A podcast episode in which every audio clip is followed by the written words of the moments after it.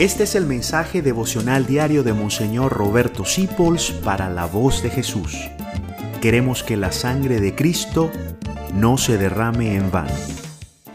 Paz y bien en nuestro Señor Jesucristo. Después de advertirnos sobre la cólera de Dios, continúa el Espíritu Santo por la boca de San Pablo hablándonos en Colosenses 3 y nos dice que desechemos, mortifiquemos nuestra rabia y nuestra ira. La rabia hacia lo que pasó se llama rencor. La rabia hacia lo que está pasando se llama odio. Y la, la, rabia hacia lo que va a pasar se llama deseo de venganza.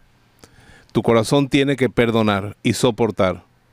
Perdonar y soportar. Cuando tú perdonas y soportas, tú desechas la ira. No puedes guardar en tu corazón aborrecimiento hacia ninguno de tus hermanos. Yo recuerdo cuando me tocó el nervio una persona me hizo mucho daño. Yo quedé que tenía una rabia automática hacia esa persona. Y cada vez que abría la Biblia me salía el mismo texto de San Juan, el que odia a su hermano es un asesino. Dios me reprochaba mi ira. Me costó años vencerla. No fue fácil, se lo digo como testimonio. Yo no hice nunca nada contra esa persona. Incluso nunca la difamé ni le hice daño. Pero mi odio, mi rabia, mi rencor, mis deseos de venganza están en mi alma. Entonces, ¿con qué se combate? Con bendiciones bendiciones y haciéndole el bien a esa persona si puedes. En vez de hacerle mal, le haces bien. En vez de hablar mal, te callas o hablas bien. Y bendícela. En tu oración bendice a esa persona, Señor. Bendícela hasta que, pum, se curó.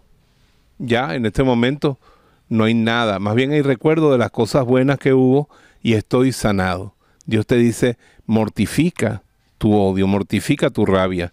No dejes que se salga de tu boca no dejes que vayas esparciendo cosas contra esa persona, destruyéndola. Mortifícalo, porque ese es amor verdadero, ese es amor efectivo, ese es el amor que Cristo espera de ti. Que tengas un corazón tan amplio que incluso quien te haya hecho tanto daño pueda caber dentro de él. El que perdona vence, el que perdona gana. Y María, que vio cómo le mataban a su hijo. ¿Qué sintió María la dolorosa?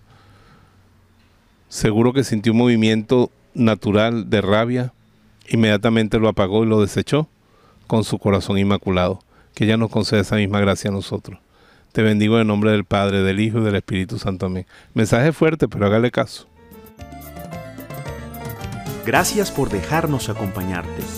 Descubre más acerca de la voz de Jesús visitando www.lavozdejesús.org.be. Dios te bendiga rica y abundantemente.